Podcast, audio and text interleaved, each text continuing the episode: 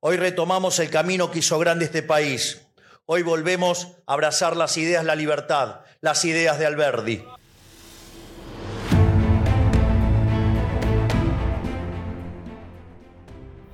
En su primer discurso como presidente electo, Javier Milei reivindicó al de Juan Bautista Alberdi como el modelo político para los próximos años de la República Argentina.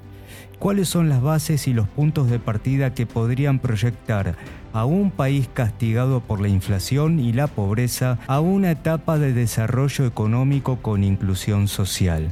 Sobre estos temas vamos a hablar con la historiadora y politóloga Camila Perochena. Bienvenidos a este episodio especial de Agenda Press. Gracias al equipo que viene trabajando hace dos años para transformar la Argentina y para lograr el milagro de tener un presidente liberal libertario. Muchas gracias.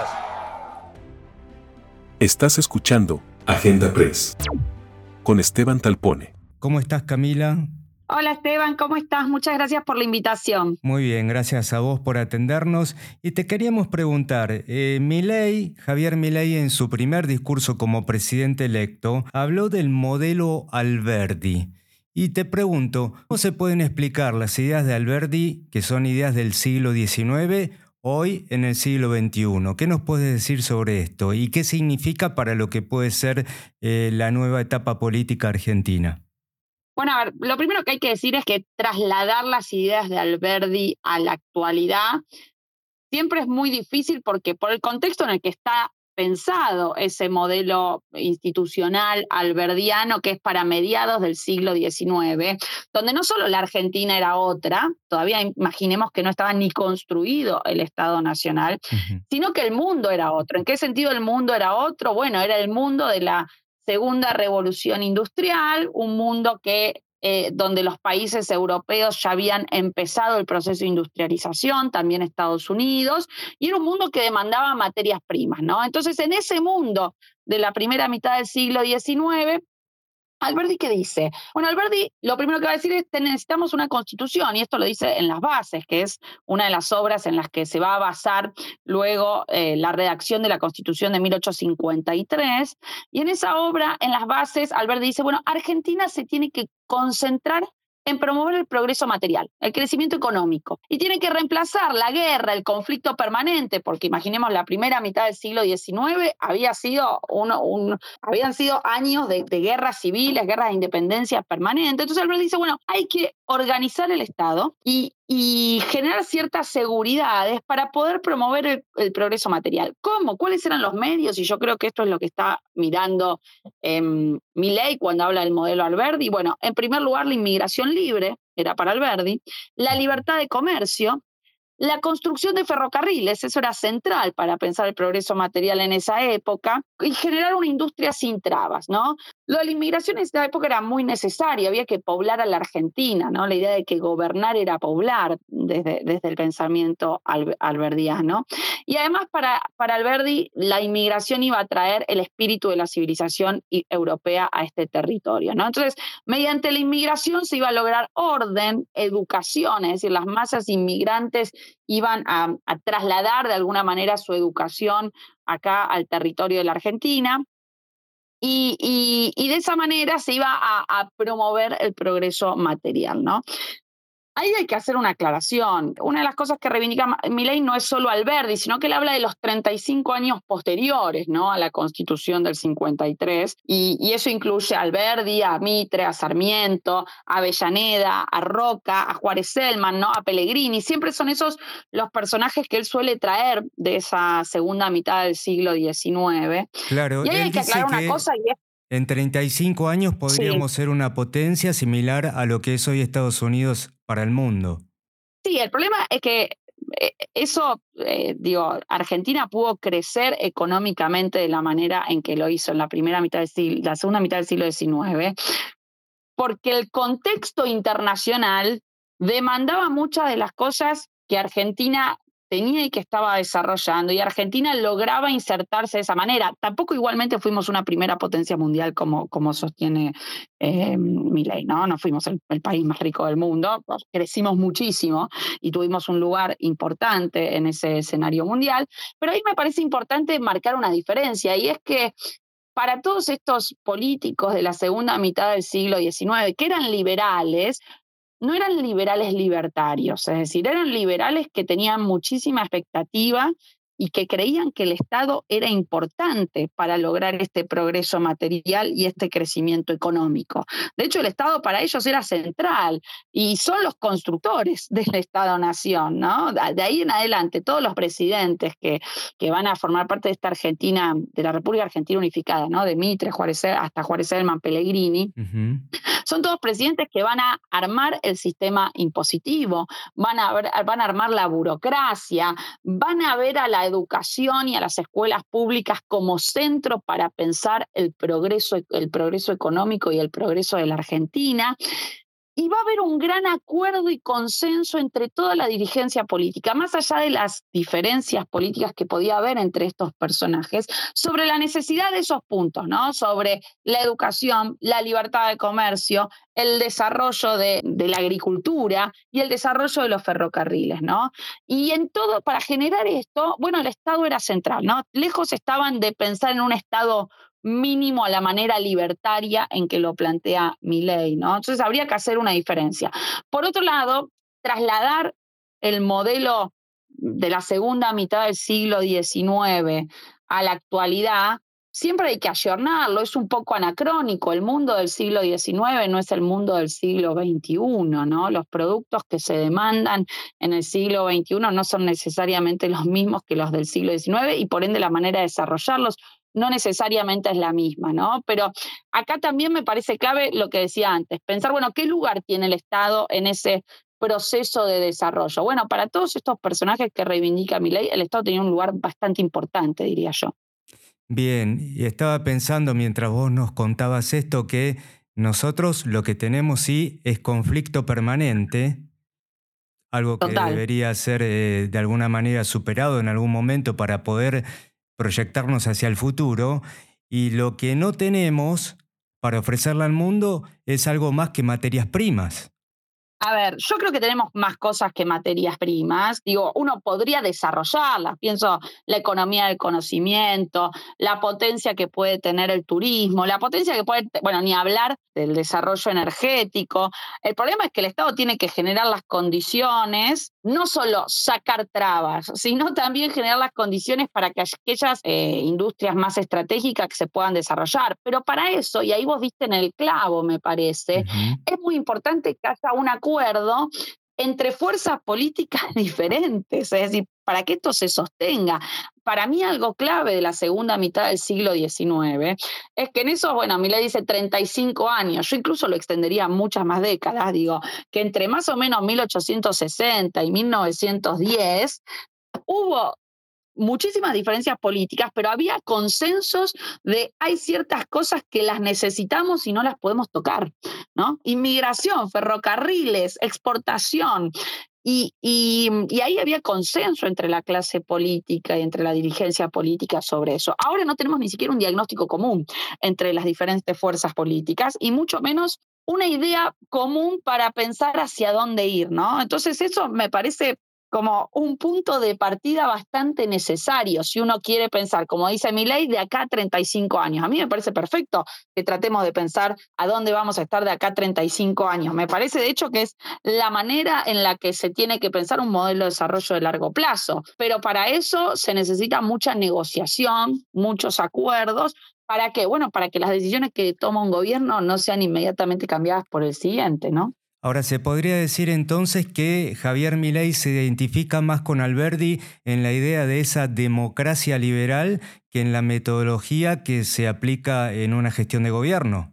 A ver, no, yo creo que se identifica más con las ideas eh, económicas alberdianas. El tema de Alberdi en términos de modelo político, el diseño institucional, eh, ahí otra vez, el modelo alberdiano es bien del siglo XIX. A ver, Alberdi decía que había una, lo que él llamaba una república posible y una república verdadera, ¿no? La república posible era la república que se podía tener con derechos políticos limitados y libertades civiles amplias. Y esa era la república que había que tener en el contexto previo al crecimiento, mientras se, generan las condiciones para el crecimiento económico. Eh, la república verdadera se suponía que era la que iba a llegar con un sufragio más universal, es decir, con la ampliación de los derechos políticos, una vez que ese crecimiento económico esté dado. Eso hoy en Argentina es impracticable, ¿no? Porque habría que limitar los derechos políticos y eso no es eh, fácil de plantear. Pensando yo en, la cuestión más política y no tanto económica, en la cuestión institucional, en realidad lo que hace la tradición histórica o la visión histórica de mi ley, lo que hace sostener, y eso lo dijo en el discurso que dio eh, eh, luego de ganar la elección, y lo dijo en varios discursos de campaña, es Argentina hace 100 años está en decadencia. Es decir, para mi ley la, decadencia argentina arrancó en 1916 y lo dijo muchas veces. Em, y ahí hay toda una, una postura política. ¿Por qué? Bueno, porque en 1916 en la Argentina arranca la democracia de masas. Es decir, arranca eh, el sufragio universal, secreto y obligatorio. Y para él ese es el momento, él dice algo así como que el socialismo entra en el país, ¿no? Como que la casta toma el poder. Entonces, en esta idea incluye, obviamente, no solo al peronismo, sino también al radicalismo con Irigoyen. Y ahí para mí sí hay una postura política que se trasluce de eso, que es que la democracia de masas y el liberalismo no pueden ir de la mano, ¿no? Como que las, las diferencias entre liberalismo y democracia de masas son algo así como incompatibles, ¿no? Entonces, para mí ahí hay un tema que está más en lo político, ¿no? Y, que se trasluce no tanto de lo que dice de Alberdi, sino de lo que dice sobre cuándo arranca la democracia, la, la decadencia argentina. Y es a eso, además, a lo que él identifica con el populismo. Bueno, exactamente, es lo que está diciendo, el populismo entró en la Argentina en 1916. Entonces, hay un problema ahí, porque él tiene que hacer política en un contexto de democracia de masas y de hecho lo que hace es algo bastante parecido a la digo, es democracia de masas. Mi ley, cuando le preguntaron, por ejemplo, mientras estaba en campaña, bueno, si no pasa la dolarización por el Congreso, ¿qué harías? Él que responde, voy a un plebiscito. Bueno, eso es algo bien de la democracia de masas e incluso bastante común en la tradición populista, ¿no? Entonces ahí tenés una mezcla y, y, algunas contradicciones, pero bueno, nadie está exento de contradicciones, entre una visión liberal, libertaria en lo económico y por momentos populista en lo político, ¿no? Decir, bueno, voy a saltearme el Congreso y voy a ir a un plebiscito, ahora ya lo dejó de decir, ¿no? Fue lo que dijo más, era lo que decía más que nada después de las PASO, entre las PASO y las generales. Em, después de la primera vuelta aplacó, me parece, esos reflejos más populistas. Eh, pero bueno, en un primer momento Totalmente, y eso está obviamente asociado con la alianza con Macri, ¿no? Y, ese cambio que se da ahí. Pero bueno, en un primer momento había rasgos bastante populistas desde lo político, uno podría decir, que para mí son bastante incompatibles con la democracia liberal, porque la democracia liberal, ¿qué sostiene? Bueno, la democracia liberal y estos, digo, los que inventan, por decirlo de alguna manera, la democracia liberal en, en el siglo XVIII, pienso en, quienes formaron parte de la constitución norteamericana, Hamilton, Madison, Jay, ¿qué van a estar diciendo? Bueno, la sociedad está compuesta por una pluralidad de intereses, hay que representar esa pluralidad de intereses en el Congreso, el Congreso debate para pensar el bien común, pero todos los intereses tienen que ser representados y los intereses mayoritarios no pueden avasallar a los minoritarios. Los derechos de las mayorías no pueden avasallar a los de las minorías. Bueno, cuando propones saltear el Congreso, no estás hablando tanto de democracia liberal, sino más bien estás erosionando la democracia liberal, porque ¿qué estás diciendo? Bueno, hay intereses que son eh, excluyentes, ¿no? Que son, y usa palabras bastante fuertes, mi ley a veces, no son la casta, son excrementos, son eh, distintas expresiones que ha utilizado. Bueno, ahí eso ya no es tan liberal, porque no estás defendiendo la pluralidad de intereses, ¿no? Sino que estás eh, em, excluyendo ciertos intereses. Ahora, de estas cosas tan interesantes que vos nos estás contando, Camila, yo saco una conclusión, que lo que habría entonces que discutir son precisamente las bases y los puntos de partida. Bueno, a ver, las bases y los puntos de partida están en, nuestra constitución, por decirlo de alguna manera, que es la constitución del 94, y que fue una constitución que tuvo bastante, digo, es una constitución sacada con mucho acuerdo. Ahora, lo que no está en la constitución y lo que sí no tenemos todavía un punto de partida es el diagnóstico para pensar en un modelo de desarrollo de largo plazo. Digo, y esa es la gran divergencia hoy en la Argentina. Y en la modernidad. ¿Qué es lo que va ¿Qué es lo que va a permitir el crecimiento económico de Argentina? ¿Dónde va a estar el motor? En el siglo XIX estaba en el modelo agroexportador. Gran parte del siglo XX, después de la crisis de 1930, estuvo en la industrialización sustitutiva de importaciones. Desde 1975, Argentina no tiene un modelo de desarrollo de largo plazo. No tenemos un modelo de desarrollo que nos permita pensar, eh, digo, lo que hemos tenido fueron planes de estabilización, no sé, el plan austral, la convertibilidad, más o menos exitosos en su posibilidad de generar equilibrio macroeconómico, pero no exitosos en la posibilidad de lograr crecimiento a largo plazo sostenible.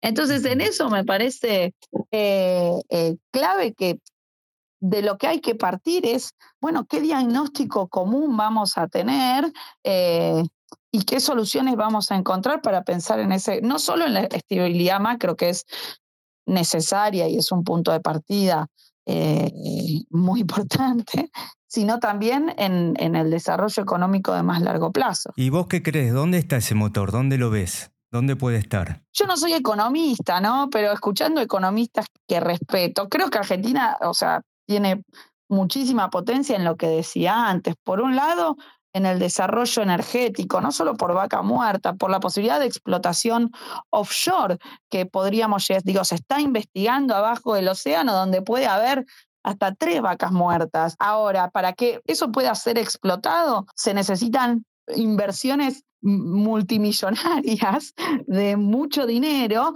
y para que las empresas, que, no pueden ser inversiones solo nacionales porque no tenemos esos recursos, eh, ni tecnológicos, ni, ni, de capital, y para eso tenemos que generar ciertas condiciones de, de, seguridad jurídica para que esas inversiones, que son inversiones de muy largo plazo, se puedan hacer. Pero también está la economía del conocimiento, está la industria del turismo, digo, el, turismo en sí mismo, que puede ser recontra explotado en la Argentina. Eh, y por supuesto, digo, seguimos, eh, digo, y, hay que seguir desarrollando la agroexportación, pero también pensar en la agroexportación generando ciertas cadenas de valor dentro de esos productos agroexportadores. Entonces, sobre todo en un momento en el cual el mundo puede estar demandando muchos de esos productos que la Argentina tiene.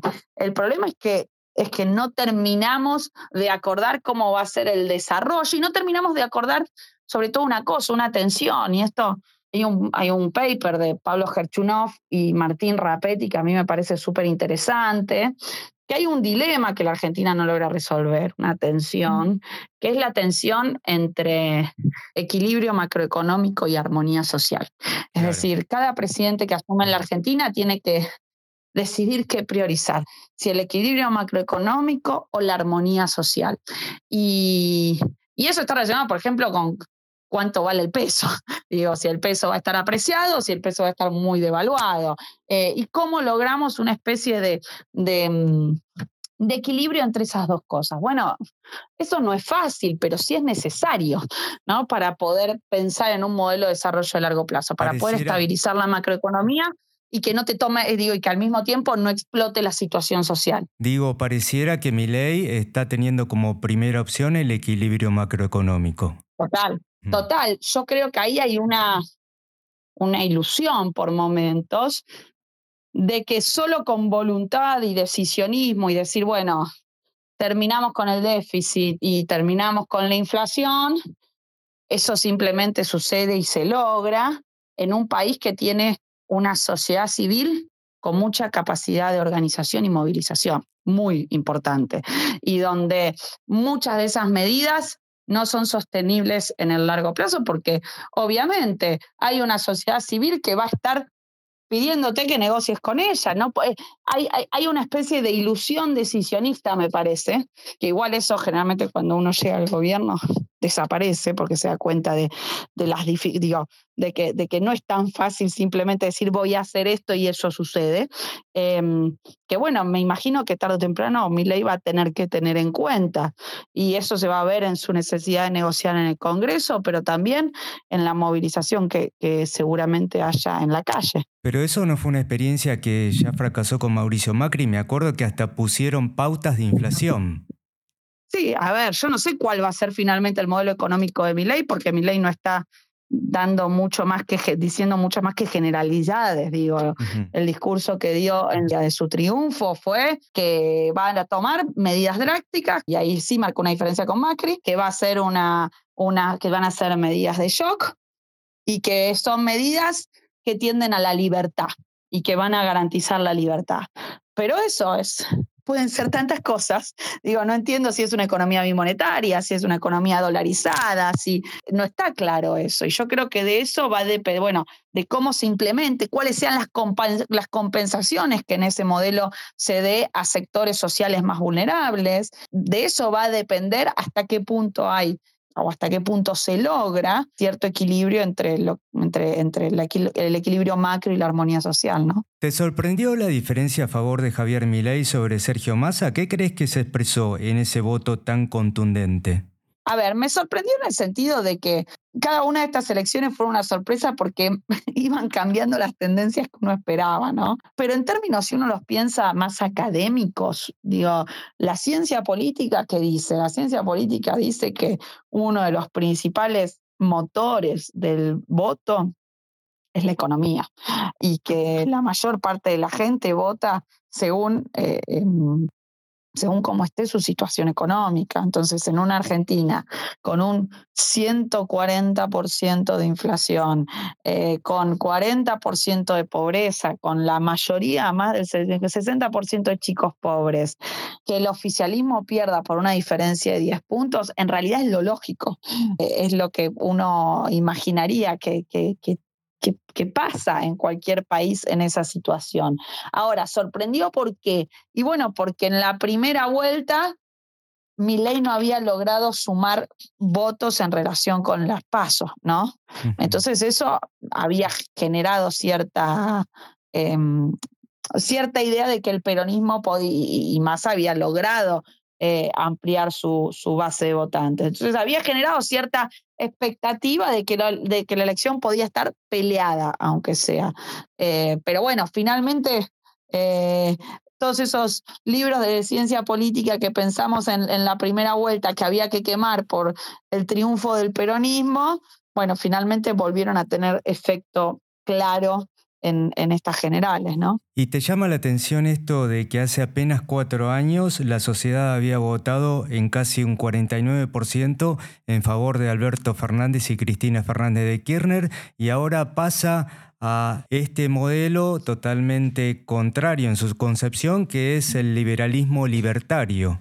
Sí, eso sí llama la atención en el sentido de que es la primera vez que llega al poder un candidato que no es solo liberal, es libertario.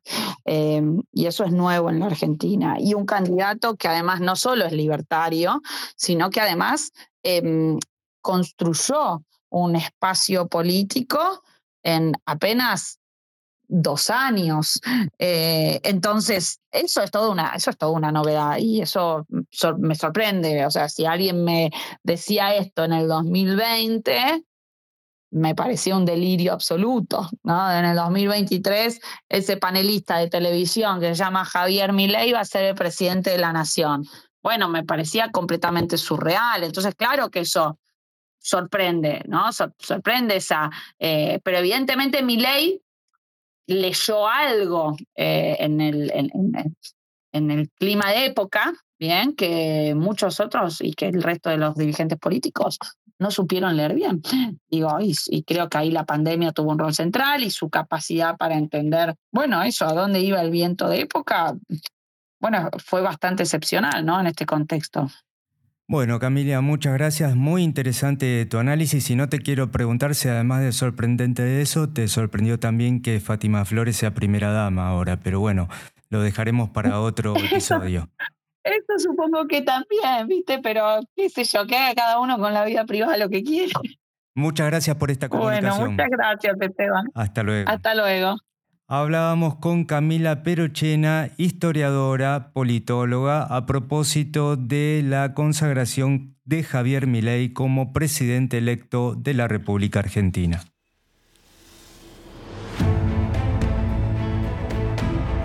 Agenda Press. Conducción, Esteban Talpone. Producción, Big Tecnia, Contenidos Digitales.